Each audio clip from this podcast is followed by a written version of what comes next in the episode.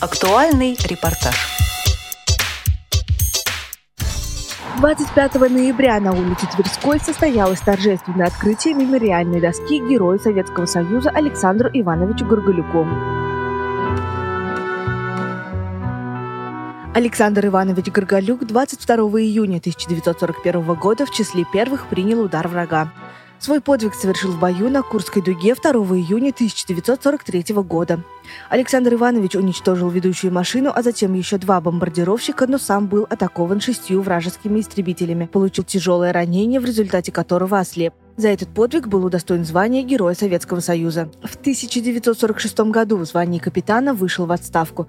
Более 40 лет проработал во Всероссийском обществе слепых открытие мемориальной доски приглашаю вот к этой красной ленточке от ветеранов, руководителя ветеранской организации Михайлова Константина Федоровича, от жителей дома Василенок Людмилу Михайловну, от э, общества слепых, помощника депутата Государственной Думы Ванчина Сергея Николаевича и от правительства Москвы Половинкина Сергея Александровича.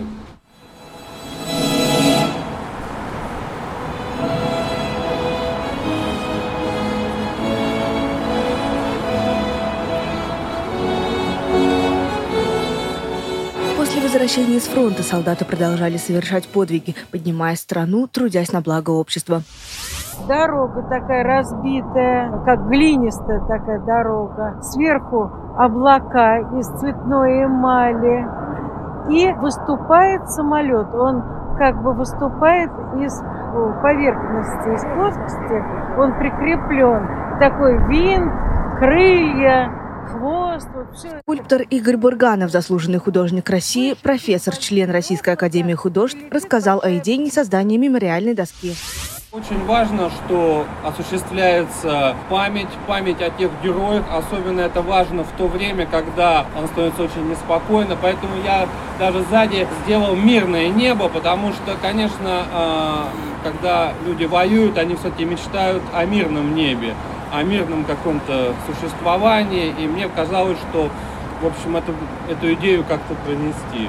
Уже более 10 лет правительство Москвы финансирует проект по установлению мемориальных досок героям Советского Союза, космонавтам, героям труда. Главная цель – привлечение внимания общества к проблеме памяти о ветеранах, патриотическое воспитание подрастающего поколения. Представитель правительства Москвы Половинкин Сергей Александрович говорил о том, что доска должна быть не просто материальным венцом деятельности человека, а композицией, оформлением рассказывать каждому прохожему историю великого подвига, быть напоминанием для молодого поколения о героях нашей страны. Выполнение этих досок с точки зрения архитектурно-художественного проектирования поручается, как правило, молодым скульпторам и архитекторам, которые закончили наши творческие вузы. И делаем мы это только для того, чтобы молодое поколение знало о тех героях, которые сложили свои головы или прошли э, до конца путь фронтов Великой Отечественной войны, чтобы они знали о тех людях, которые жили в Москве и которые и впоследствии сделали очень многое для того, чтобы Москва стала такой, как мы ее знаем сегодня. Своими воспоминаниями поделились друзья и коллеги. Он более 40 лет служил на благо слепым. Он работал в СКБ. Он стоял у истоков записи говорящей книги. И в своей работе сотрудники библиотеки чтят память Александра Ивановича в своих изданиях и в своей работе. Он яркий человек был, у него яркие выступления были. И вот как сегодня на митинге отмечалось, у него много интересных достижений было. Это было тоже не случайно. Вот таково было поколение военно ослепших фронтовиков, которые пришли к нам в общество после войны и очень много для общества сделали. Это вот как раз тот э, ориентир, на который надо бы держать курс чтобы он был выверенным и для будущего нашего общества. Вот Александр Иванович в их числе.